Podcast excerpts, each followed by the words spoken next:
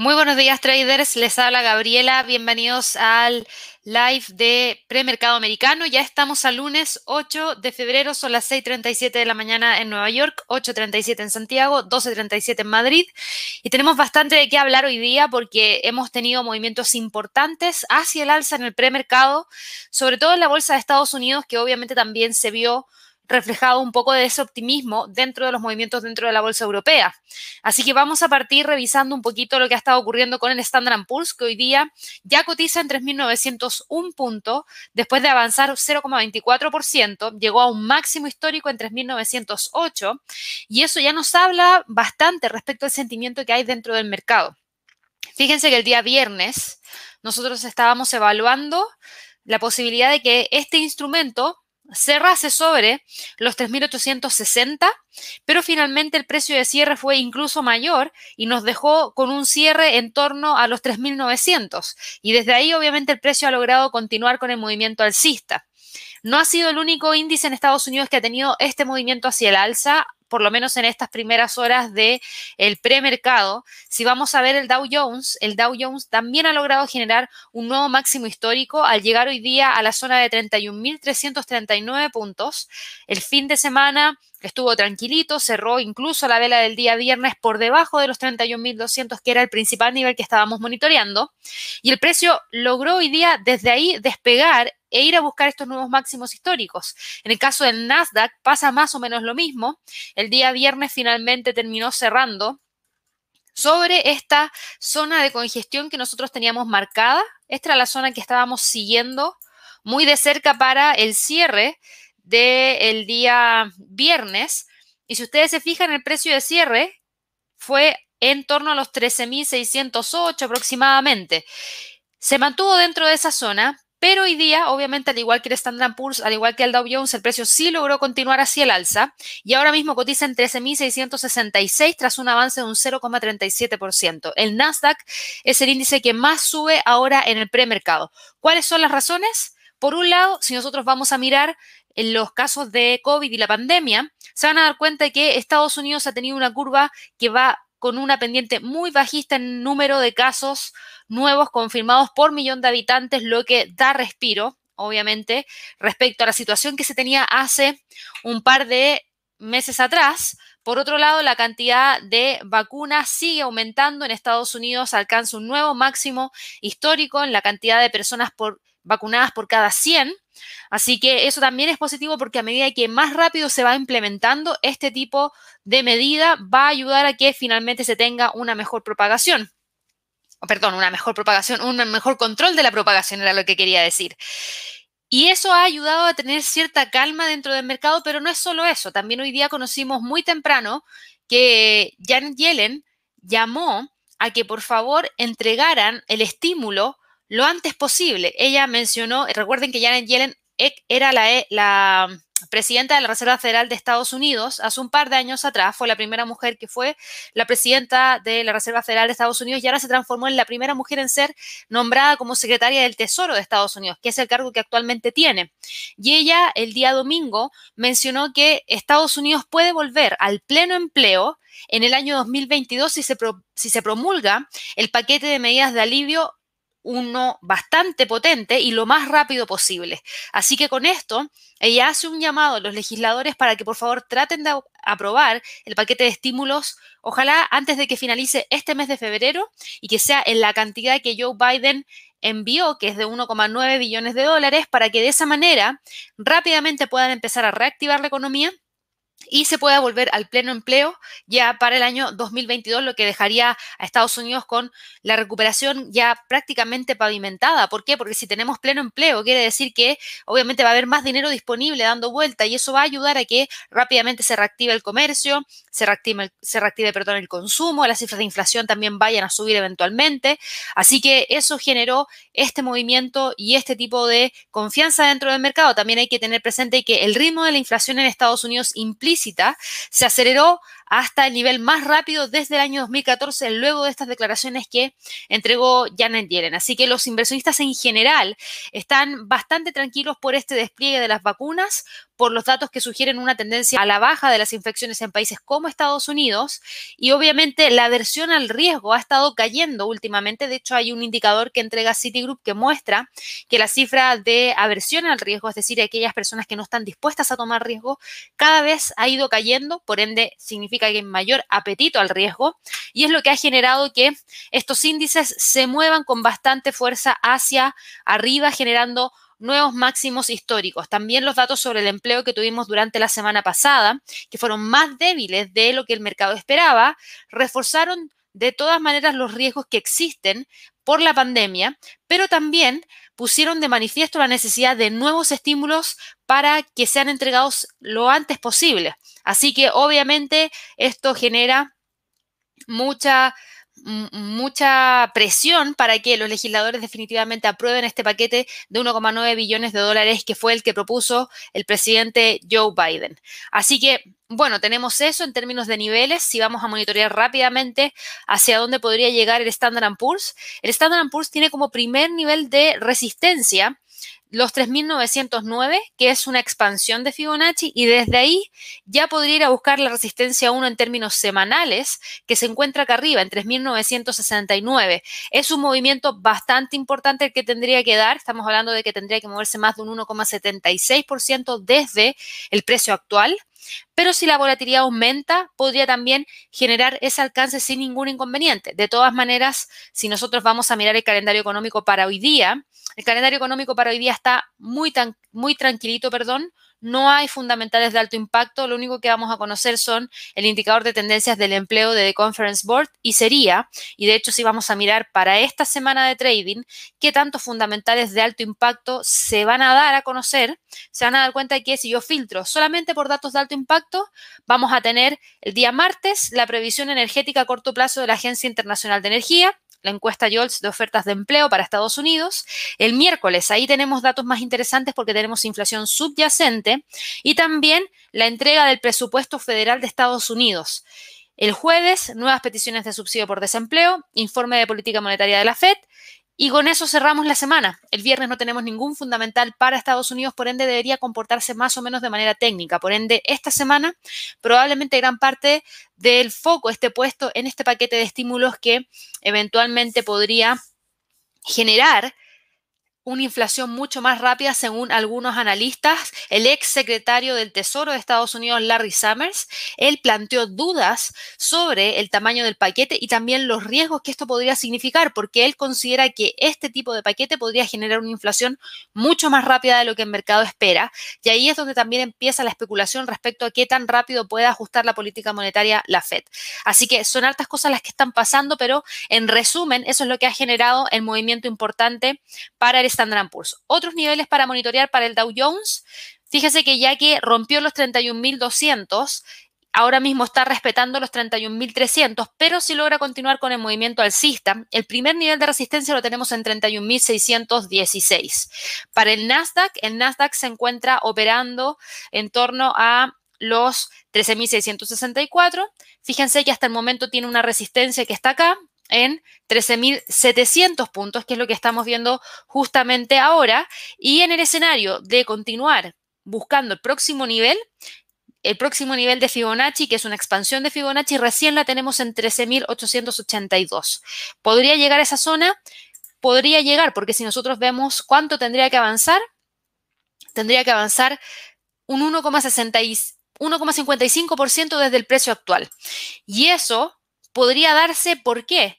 Porque tenemos al Nasdaq con un avance de un 0,36% en el premercado, ni siquiera abierto la bolsa en Estados Unidos, y cualquier movimiento mayor podría darse tras la apertura y ahí sí generar algún movimiento de, de, la envergadura que se necesita para llegar a ese nivel. Pero vuelvo a repetir, todavía nos falta mucho por recorrer, mucho camino en ese sentido, y eso podría dejarnos con el precio de este instrumento eh, cotizando en torno a los niveles actuales entre los 13.600 y los 13.700 prácticamente. Mirando ahora el mercado en Europa, la bolsa en Europa. ¿Qué nos dice la bolsa en Europa? También está con un sentimiento de optimismo bastante fuerte, también se está moviendo con un avance interesante. Fíjense que si miramos también la curva de la pandemia para países como Francia, Italia, Alemania, España, fíjense que Francia está parejito, no tiene ninguna alza en el número de nuevos casos. Italia, pequeña pendiente hacia la baja, Alemania, pequeña pendiente hacia la baja, España, que había sido uno de los más afectados hace dos semanas atrás, también va con una pequeña pendiente hacia la baja, así que súper positivo. En términos de vacunas, van aumentando levemente hacia arriba.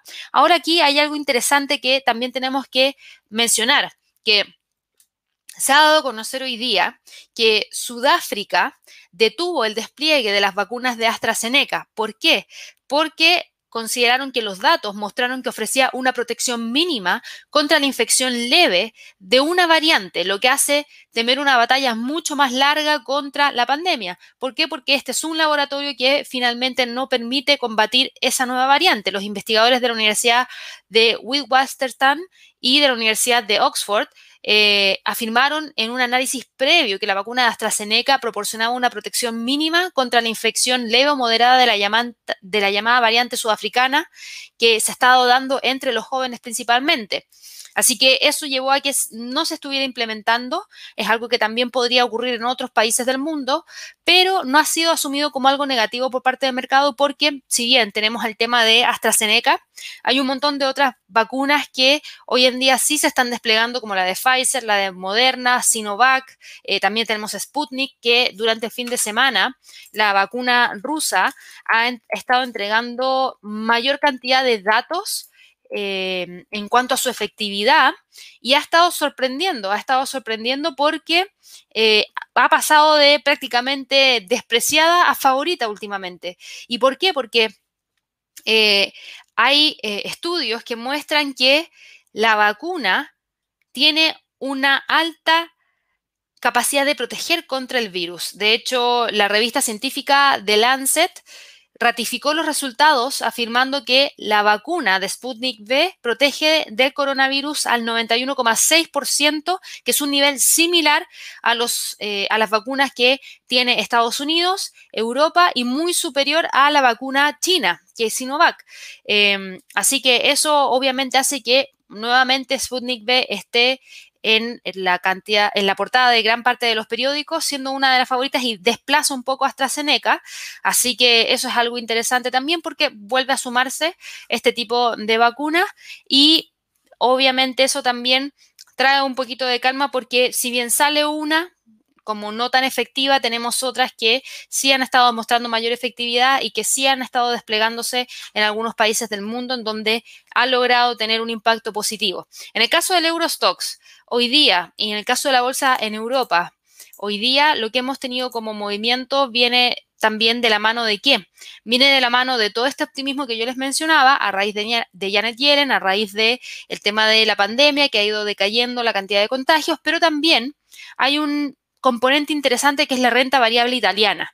¿Por qué? Porque Mario Draghi, el expresidente del Banco Central Europeo, se dispone a formar un nuevo gobierno nacional en Italia. y a raíz de lo mismo tuvimos importantes movimientos hacia el alza por parte de algunas acciones a nivel local, que también se vio reflejado en movimientos importantes hacia el alza por parte de algunos índices en Europa y, en el caso del Eurostox, hoy día cotiza en 3.672, tiene un avance de un 0,34% y está yendo en búsqueda del próximo nivel de resistencia que está acá arriba, en torno a los 3.741. Para llegar ahí necesita mayor volatilidad y si miramos el calendario económico, hoy día no deberíamos tener tanta volatilidad a excepción de las declaraciones de Christine Lagarde, la presidenta del Banco Central Europeo, que recién se van a dar a las 11 y cuarto de la mañana hora de Nueva York. Ya para el día martes, miércoles, jueves, fíjense que no tenemos ningún fundamental de alto impacto para Europa. Así que eso debería permitirle a la bolsa europea comportarse de manera técnica. Si vamos hacia otro índice, el DAX. El DAX cotiza en torno a los 14.097. El día viernes, si nosotros vamos a un gráfico de una hora, se van a dar cuenta que el precio de este instrumento trató de mantenerse dentro de esa zona y de hecho tuvo un cierre en torno a los 14.063 y ahí se quedó dentro de la zona de congestión que nosotros habíamos tratado de mantener para el resto de la jornada. Así que eso nos dejó con un precio de cierre por debajo de los 14.100 que hoy día quebró momentáneamente cuando alcanzó un máximo en 14.189 y de ahí corrigió y nos deja nuevamente en torno a esta zona entre los 14.035 y los 14.125 a la espera de poder confirmar hoy día que este instrumento sea capaz de poder continuar en búsqueda del máximo alcanzado durante esta jornada que va a ser la primera resistencia que el instrumento podría tratar de alcanzar en las próximas horas. Para el IBEX de España, el IBEX va avanzando 0,54%. Estamos aquí en un gráfico de una hora. Y si se fijan, el día viernes tuvimos el cierre de la vela en torno a los 8.195 dentro de la zona de congestión que nosotros habíamos identificado para un posible cierre de esa jornada. Así que también completamente en línea con lo que nosotros estábamos esperando. Tenemos esta línea de tendencia hacia el alza que se mantiene. El precio del IBEX está sobre la media móvil de 100 y de 200 periodos en gráficos de una hora sobre una línea de tendencia alcista, sobre un pivote semanal, sobre los 8100, que era un nivel interesante que teníamos marcado aquí con una flecha, a ver si es que lograba continuar o no con el movimiento alcista. Y hasta el momento se da, se da ese movimiento que se mantiene, que sería este de acá, en donde el precio intenta ir a buscar los 8.256 y los 8.300 como próximos niveles de resistencia. Así que eso es lo que vamos a tener en la mira ya para el resto de esta jornada. Por último, en el caso del FTSE, el FTSE del Reino Unido, fíjense que cerró el día viernes en la vela en torno a los 6.500 23 puntos, es decir, dentro de la zona de congestión que habíamos identificado. Hoy día se mueve hacia el alza y avanza más de un 0,92% y en el escenario de continuar subiendo, la primera resistencia que tiene está acá, en torno a los 6.600. Ahí tenemos un nivel de doble cero y además de eso tenemos una media móvil de 200 periodos. En el escenario de continuar subiendo, el próximo nivel de resistencia estaría en 6.616 y en extensión estaría llegando hacia el siguiente nivel en torno a los 6.700. Pero en general, el mercado accionario va con bastante fuerza, se siente en Europa, se siente en Estados Unidos, también tuvimos un cierre súper potente para el Nikkei, por lo general no hablo de los índices de Asia, pero fíjense el movimiento de hoy día. Hoy día la vela del Nikkei logró cerrar con un avance de más de un 2% y eso obviamente que llama mucho la atención. ¿Por qué?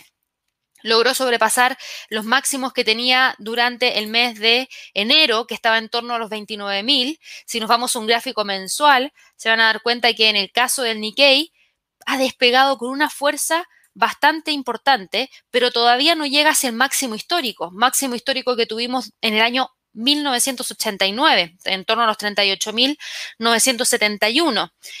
¿Puede llegar hacia allá? La historia dice que ya llegó hacia allá en algún momento. Entonces ahora la pregunta es si es que efectivamente va a lograr alcanzar esa zona y para eso hay que trazar un Fibonacci, un retroceso, no una expansión, un, un retroceso, perdón. Y fíjense que el nivel que quebró cuando se movió hacia arriba hace un par de días atrás, fue el del 61.8% del Fibonacci. Y hoy día, al quebrar los 29.000 hacia arriba, abre el camino para que vaya en búsqueda del último nivel de Fibonacci que le queda en 31.580. Así que presten mucha atención porque aquí también podríamos tener algo interesante por parte del Nikkei, así que eh, estén atentos a eso.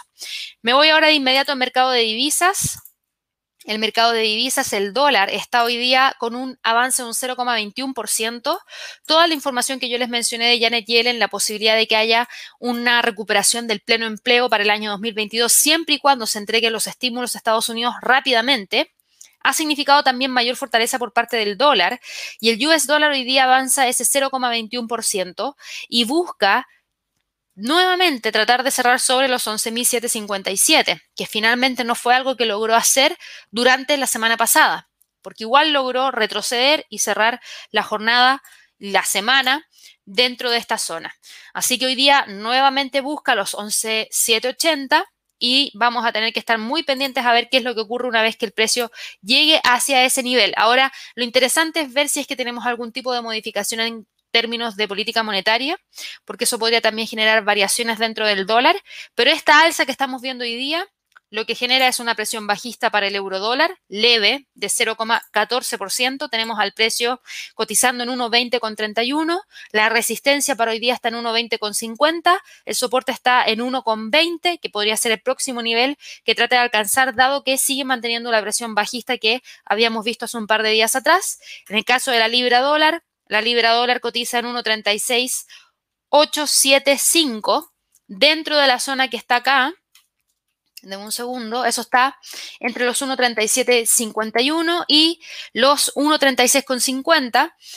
Hoy día cae, cae más que el euro frente al dólar y la caída mayor de la libra frente al dólar viene a raíz también de esa noticia que yo les mencionaba de AstraZeneca, en donde se ha mencionado que Sudáfrica detuvo el despliegue de la vacuna de la Universidad de Oxford y AstraZeneca y eso obviamente que genera debilidad en la libra esterlina. ¿Por qué? Se preguntarán ustedes. Porque AstraZeneca y la Universidad de Oxford son la vacuna del Reino Unido, por decirlo así. Es la vacuna que se desarrolla en el Reino Unido. Por ende, que se detenga este despliegue por haber encontrado que, ofrece una protección mínima contra la variante sudafricana, significa también que podría ser poco efectiva para otras variantes y eso obviamente que limita la exportación de esta vacuna.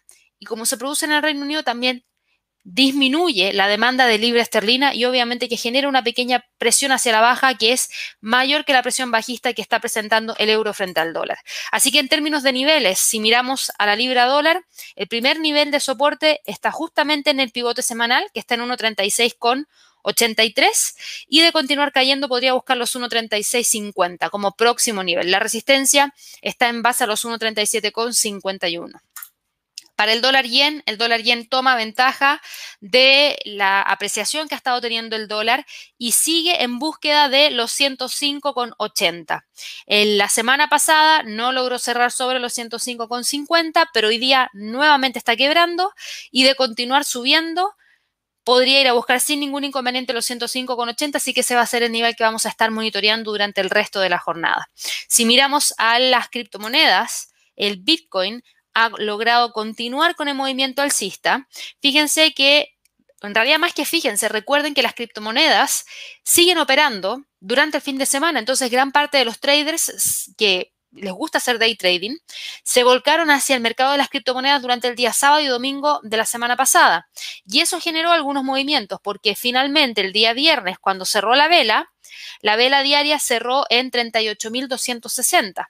Eso era por sobre los 38.000 que nosotros teníamos marcado en el gráfico.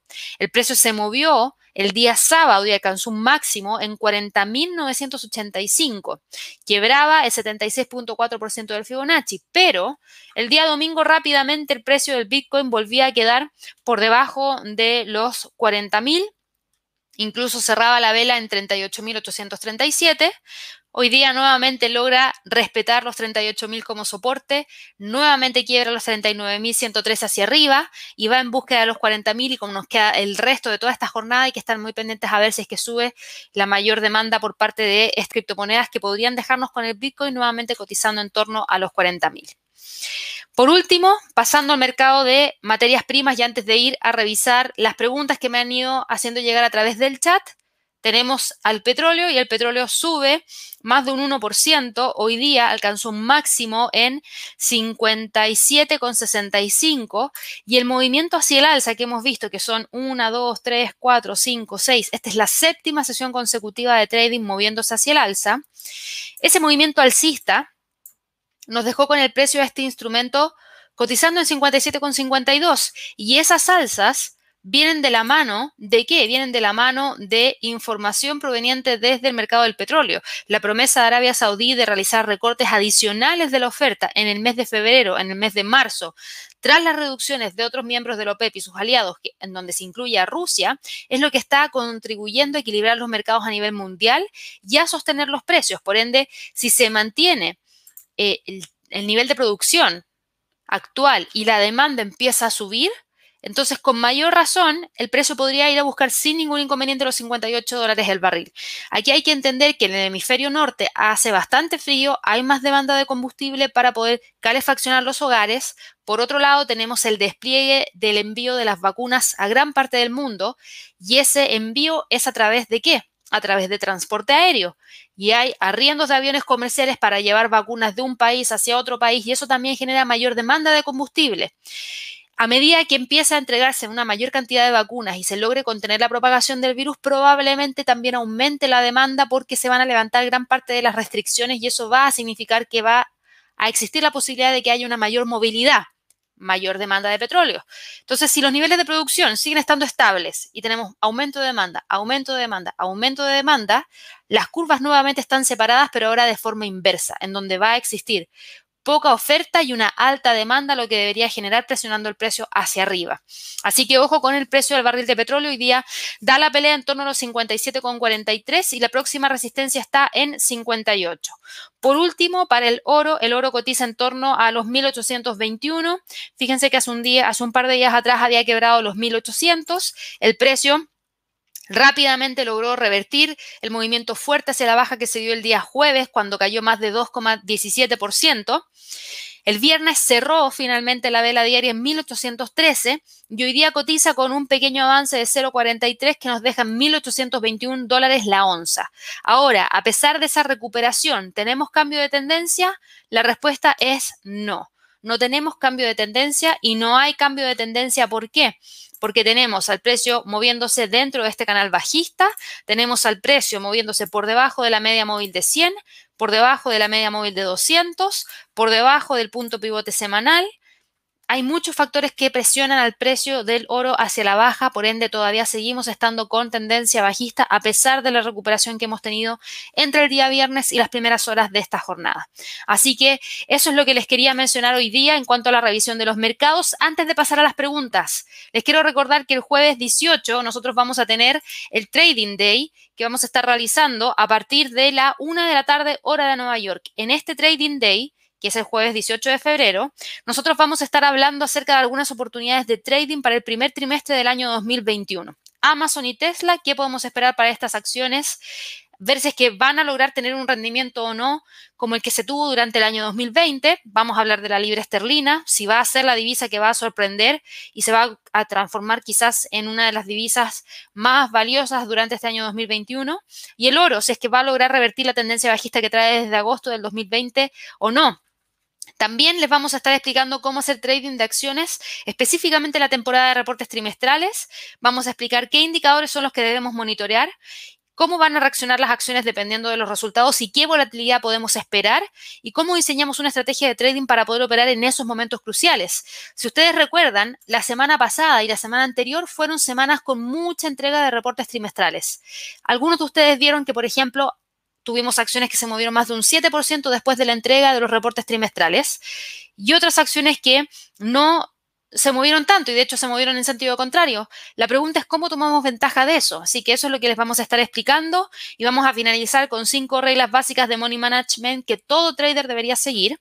Así que si quieren participar, les vamos a compartir el enlace a través del chat. Es un evento completamente gratuito, así que eh, la idea es que puedan tratar de inscribirse y participar para que de esa manera tengan más información y puedan operar de manera más informada. Así que bueno, ya dicho eso, me voy rápidamente a resolver las preguntas que tienen por acá. Eh, buenos días, ahí me dicen, hay hartos saludos, así que muchas gracias por sus saludos. Me preguntaba aquí Héctor si podíamos ver el dólar index. Sí, podemos ver el dólar index.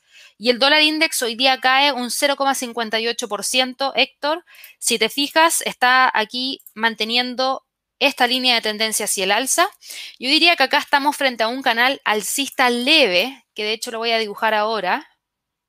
Dame un segundo. Sería este de acá. Si te fijas, es un canal alcista leve. Está tratando de quebrar ahora mismo los 91 hacia abajo. La presión del el instrumento hacia la baja es mayor, que es la que tienes acá fíjate en lo siguiente, el precio está tratando de reingresar esta línea de tendencia bajista, que de hecho si tú te fijas y tomas estos dos puntos, los máximos que tuvimos en marzo del 2020 y también los máximos que tuvimos en noviembre del 2020, y se extiende esta línea hacia abajo, te vas a dar cuenta de que el precio está muy cerquita a reingresar. Eso lo haría siempre y cuando logre quebrar el canal alcista hacia abajo. Eso estaría más o menos en torno a los 90,70. Hoy día el precio cae con fuerza y si continúa con las caídas, el nivel más importante que tienes que monitorear son los 90,70 porque podría ser el nivel que te indique que ya estamos hablando de mayores caídas. Hay debilidad por parte del dólar index hoy día. La gran pregunta es si va a mantener esa debilidad para poder generar el quiebre de ese nivel o no. De todas maneras, cotiza por debajo de la media móvil de cine y de la de 200, así que todavía tienes un sesgo mixto para este instrumento. Me había preguntado Aldi si podíamos analizar el oro, ya lo revisamos justamente recién, así que espero haber resuelto tu pregunta, pero de todas maneras vuelvo a repetir que no hay cambio de tendencia para el oro, sigue fuertemente presionado y por lo menos para esta jornada la primera resistencia la tiene en base al pivote semanal que está en 1823. Me preguntan acá, JP, si podríamos analizar el dólar yen, si es que podrá frenar la tendencia alcista los datos del NFP conocidos la semana pasada. Muy buena pregunta y al parecer no. Lo que yo estoy viendo, por lo menos en base al comportamiento que tiene en el premercado, es que hay fuerza hacia el alza si ves cierta congestión y esa congestión está prácticamente entre los 105,70 y los 105,30, por lo menos desde el día 4 de febrero a la 1 de la tarde, que el precio se ha movido dentro de esta zona. Y la gran pregunta es ver si es que logra continuar con el alza que nos deje en torno a los 105,80. Si tú te fijas, el precio se ha movido hacia arriba, hacia abajo, hacia arriba, hacia abajo, hacia arriba, y ahora estamos parados justamente ahí. ¿Logrará o no continuar hacia los 105,80 o desde este punto nuevamente nos da un movimiento bajista que nos deje en 105,30? Hasta el momento, hasta el momento no tengo nada que me confirme que vaya a buscar los 105,30 y lo único que me lo confirmaría sería el quiebre de esta línea de tendencia alcista de corto plazo, que de hecho si nos vamos a un gráfico de 5 minutos, probablemente la vamos a ver mucho más clarita, que sería esta de acá si tú te fijas, el precio está alejado de ella. Por ende, tendríamos primero, en gráficos de 5 minutos, ver que el precio sea capaz de salir de acá. Estamos hablando entre los 105,66 y los 105,58. Que el precio logre salir de acá. Si se mueve hacia abajo, ahí recién quebraría la línea de tendencia alcista y desde ahí evaluaríamos los 105,46. De lo contrario, de lo contrario, ojo, que podría tocar los 105,66, quebrarlo y buscar los 105,70. Así que hoy día esto es lo que tienes que monitorear. Voy a dejar marcados los niveles en el gráfico para que lo revisemos mañana a ver finalmente cómo terminó. Pero estos serían los niveles más importantes para este día para el dólar yen. Perfecto, aquí tengo otra pregunta de Ramiro. Ramiro me pregunta si es que podemos revisar MU. Lo vamos a ver de inmediato, a ver en qué está.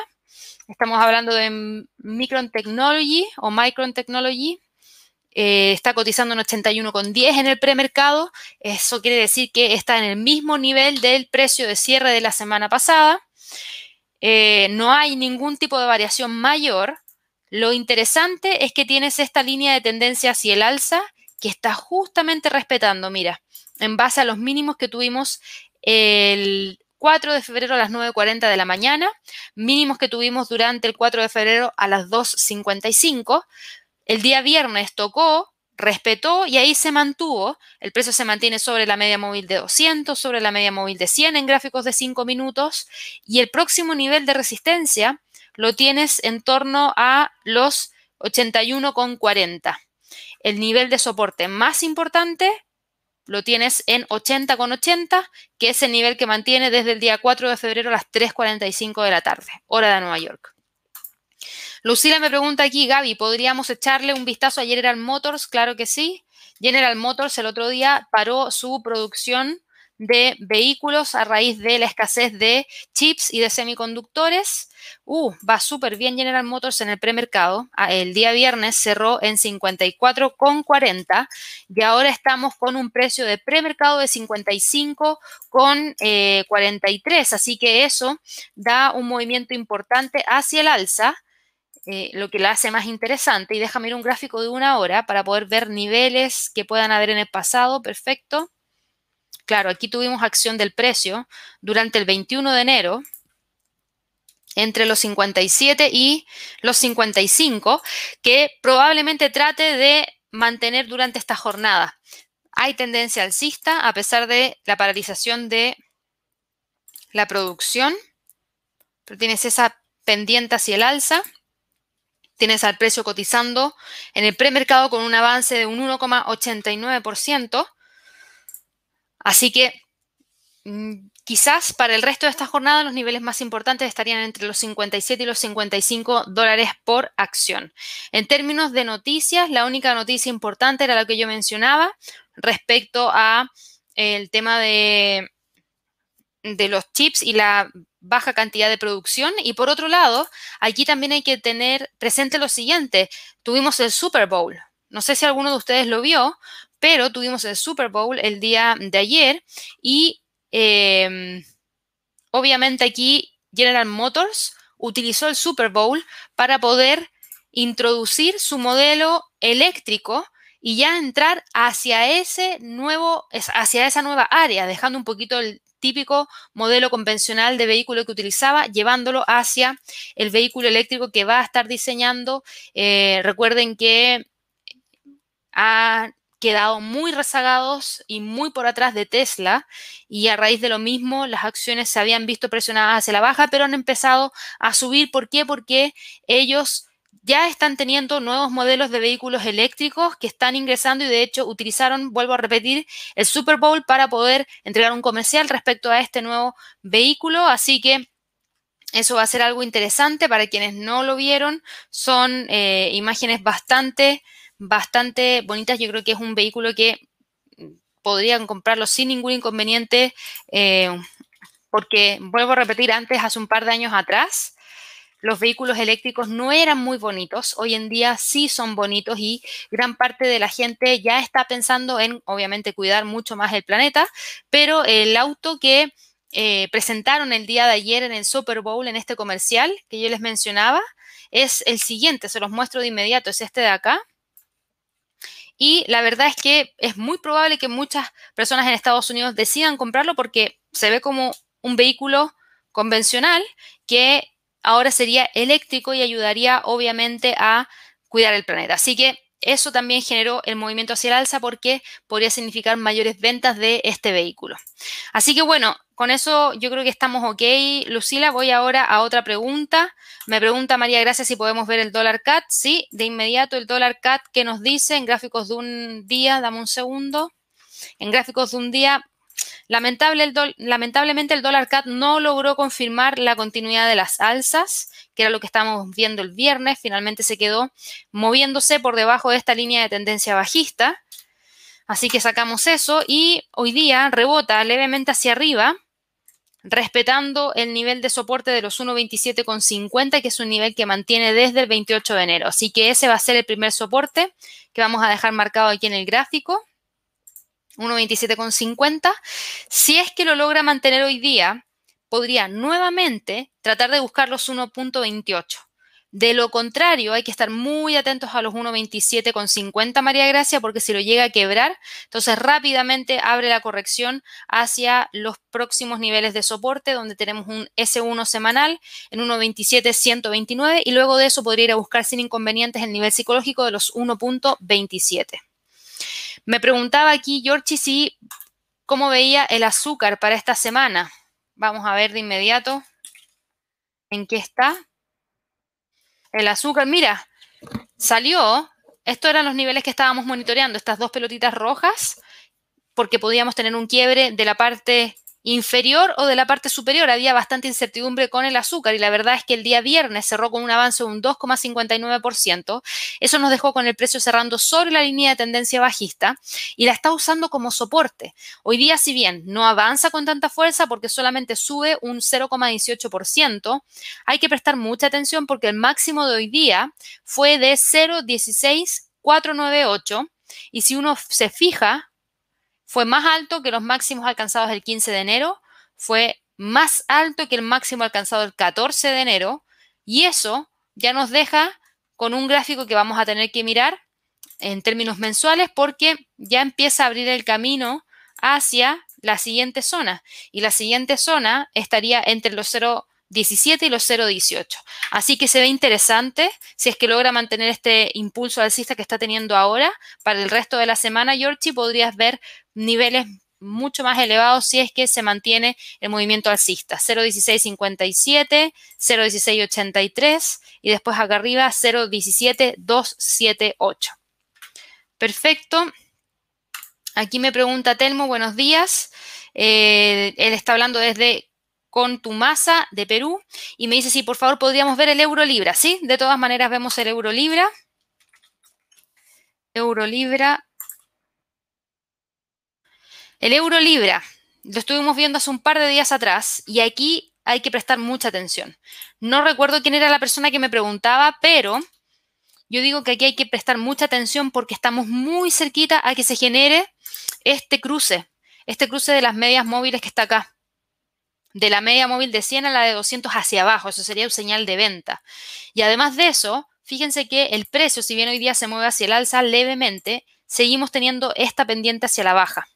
Hoy día el precio se mueve hacia arriba por el tema de AstraZeneca, que obviamente debilitó a la libra esterlina y le dio el permiso o la, le abrió la puerta al euro para poder recuperar algo del terreno que ha perdido. Pero, de todas maneras, eh, tenemos al precio de este instrumento todavía muy presionado hacia la baja y la primera resistencia la tenemos en el nivel psicológico de los 0,88.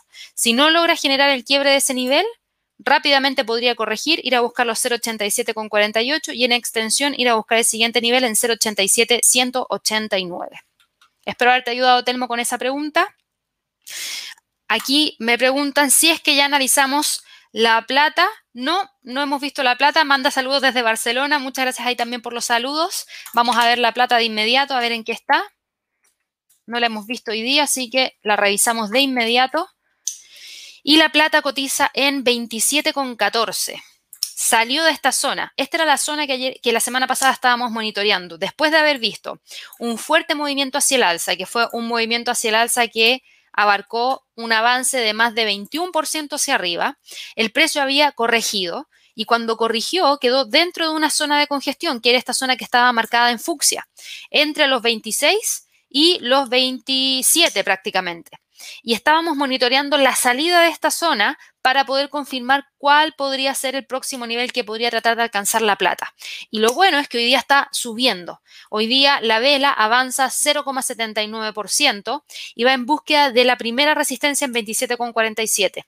Ojo ahí con la plata porque si logra quebrar los 27,47, 27,50, estaría quebrando también al mismo tiempo la tendencia bajista que trae desde agosto del 2020. Y eso rápidamente podría abrir el camino hacia los 28 y hacia los máximos que se tuvieron el día em, primero de febrero, cuando el precio llegó a los 30,13. Así que eso tenemos para eh, la plata. Y obviamente voy a mencionarles, quiero volver a recordarles el tema del Trading Day.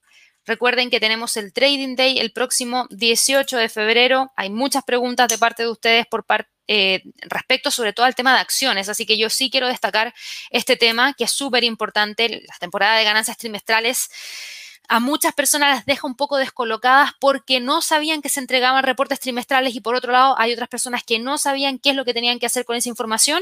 Nosotros les vamos a explicar ese día cómo poder hacer trading de acciones justamente en la temporada de reportes trimestrales, que es cuando la volatilidad aumenta con mayor en una mayor cantidad y se gatillan algunas oportunidades de entrada. Obviamente aquí hay que saber manejar muy bien el riesgo. ¿Por qué? Porque como aumenta la volatilidad, obviamente también aumenta el riesgo, también aumenta el potencial de ganancia, así que son dos cosas que hay que manejar muy bien. Así que les vamos a explicar cómo diseñar una estrategia de trading para operar en esos momentos cruciales y si todavía no han reservado su cupo, vayan a la página del Trading Day que nosotros les estamos compartiendo justamente ahora a través del chat esa información y regístrense para reservar su cupo. El mes pasado tuvimos que dejar gente fuera porque ya teníamos la capacidad copada, así que por favor traten de hacerlo lo antes posible para que así no se queden fuera de este evento del 18 de febrero. Tengo hartas preguntas más todavía, pero no son tantas más, así que voy a revisar a Emidio, que me pregunta acá por eh, Qualcomm, así que vamos a verlo de inmediato. ¿En qué está? Está, mira, ahora en el premercado está bien, ¿por qué? Porque cerró la semana pasada en 145,84 y ahora cotiza en 146,65. Por ende, tiene un leve, un leve sentimiento hacia el alza y movimiento hacia el alza, obviamente, pero no está en la mejor posición. ¿Por qué? Porque cuando el precio cayó y se pegó este salto, quedando el 4 de febrero con un precio de apertura en 150, cuando el día anterior había cerrado en 162, nos dio este gap bajista que arrasó con la línea de tendencia alcista. Y yo les había mencionado que el próximo nivel de soporte más importante está en 140. Mientras el precio se mantenga sobre los 140, todavía tenemos esperanza de que vuelva a retomar las alzas y vaya a buscar los próximos niveles. Recuerden que Qualcomm entregó su reporte de ganancias trimestrales y mencionó que habían dejado de ganar ¿A raíz de qué? A raíz de la falta de semiconductores y de chips, por ende las ventas no habían crecido al ritmo que esperaban, solamente por eso. Así que eso, hasta que no cambie, podría generar cierta presión bajista para Qualcomm, pero en este momento se mantiene sobre los 145, la resistencia está en 152. Yo creo que los niveles más importantes para, para monitorear, perdón, hoy día son exactamente esos, 152 y 145 en la parte inferior, 145, 100, sí, 145, está bien. Eh, aquí me preguntaba Alejandro, ¿por qué el oro ha tenido un premercado alcista si tenemos apetito al riesgo y el dólar está alcista también? Muy buena pregunta. Esto tiene que ver con también salidas de flujos de capitales desde un lado hacia otro. Yo te hablé de el US dólar hacia el alza, pero si tú te fijas, el dólar index va cayendo.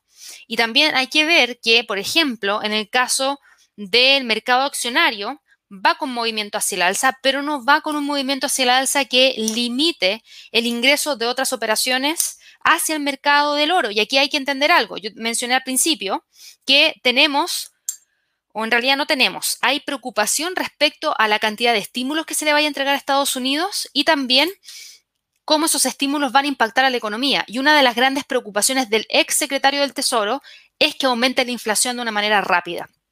¿Cuál es el principal instrumento que se usa frente a una alta inflación? El oro. Así que hace sentido el movimiento de flujos de capitales ante esa información hacia el oro, pero como todavía es especulativo y no se sabe el impacto real, hay una pequeña demanda de oro, no una demanda muy grande, pero es principalmente a raíz de eso. Es a raíz de lo que mencionó este ex secretario del Tesoro respecto al tema de la inflación, sobre todo si es que se entrega el estímulo. ¿Por qué? Porque Janet Yellen, que es la actual secretaria del Tesoro, mencionó que con ese paquete de estímulos se llegaba al pleno empleo en Estados Unidos en el año 2022. Es decir, con eso prácticamente se olvida la pandemia y al tener pleno empleo, al tener toda esta cantidad de estímulos entregados a la economía, debería existir esa inflación que va subiendo, va subiendo, va subiendo y si es que se descontrola, nos lleva a una, a una sobreinflación, perdón, y obviamente el oro es uno de los principales instrumentos demandados. Solamente por eso está subiendo. Porque tienes razón tú, me dices, el mercado accionario está subiendo, el dólar está subiendo, ¿por qué sube el oro? No hay aversión al riesgo. De hecho, yo les había mencionado que no hay aversión al riesgo y es correcto. No hay mucha aversión al riesgo, hay más apetito al riesgo. Por eso sube el petróleo, por eso sube el Bitcoin, por eso sube el mercado accionario. El único tema por el cual sube el oro es por esa especulación en torno a la inflación que podría llegar en el corto plazo a raíz de los estímulos en Estados Unidos. Solamente por eso. Juan me dice si podemos ver el dólar neozelandés frente al franco suizo. Lo vemos rapidito.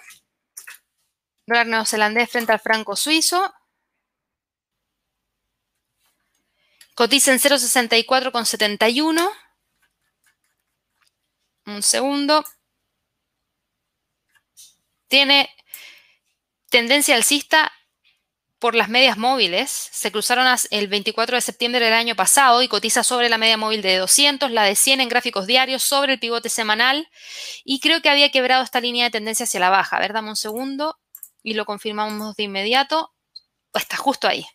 Está justo ahí. Así que hace sentido que el precio, por lo menos en las últimas tres sesiones, se haya quedado metido entre los 0,65 y los 0,64,50. Esos son los niveles a monitorear para hoy día. Si logra romper los 0,65, ya despega y va en búsqueda de los próximos niveles. De lo contrario, ojo con cualquier tipo de quiebre de los 0,64 hacia abajo 0,64,50 porque nuevamente quedaría por debajo de la línea de tendencia bajista y eso obviamente le da un sesgo mayor hacia la baja y ahí tendrías que empezar a evaluar si es que el precio logra o no mantenerse sobre esa línea de tendencia hacia el alza que acabo de trazar. Perfecto. Em, aquí me preguntaban, eh, Aaron me hizo la Gaby, el dólar bajará por los paquetes de estímulo. Muy buena pregunta. Debería tender en un principio a bajar, pero luego, a medida que la economía se empieza a recuperar, debería empezar a subir. ¿Y por qué digo en un principio? Porque con la cantidad de dinero que va a estar circulando, va a haber mucho dólar dando vuelta y esa fuerte oferta genera presión bajista en el dólar. Pero si es que la economía de Estados Unidos rápidamente comienza a recuperarse, rápidamente tendremos cambios en las tasas de interés y eso rápidamente genera mayor presión hacia el alza para el dólar. Así que sí, podría caer, pero también hay que darse cuenta que esas caídas rápidamente podrían darse vueltas si es que el mercado reacciona de manera positiva y se recupera. Así que bueno, ya con eso termino el día de hoy. Quiero dejarlos a todos invitados a que puedan participar de nuestro canal de YouTube. Si todavía no se suscriben, por favor, háganlo todos los días a las 6.30 de la mañana hora de Nueva York. Estamos con esta transmisión en vivo del premercado americano. Probablemente en un par de meses más hay un ajuste en el horario, pero se los vamos a mencionar porque ahí tenemos horario de invierno en países de Sudamérica, horario de verano en Estados Unidos, entonces ahí hay un pequeño ajuste, pero partimos con eso eh, y obviamente tenemos transmisiones del premercado asiático, muchos videos tutoriales, así que traten de suscribirse al canal, si les gusta esta información, denle un me gusta, si quieren o conocen gente que les gustaría saber de esto, también invítanlos. Nosotras felices con que puedan eh, también acceder a toda la información que tenemos. Tenemos más de 10 videos tutoriales que pueden acceder. Tenemos cursos de trading, sesiones de Live Trading Room, que es una sala de trading en vivo que parte ahora a las 9 de la mañana hora de Nueva York. Así que para que puedan acceder y participar. Y por supuesto, ya nos vamos a estar viendo el día de mañana en una nueva transmisión de el premercado americano. Así que espero que tengan una excelente sesión de trading y nos vemos mañana. Que estén muy bien. Hasta luego.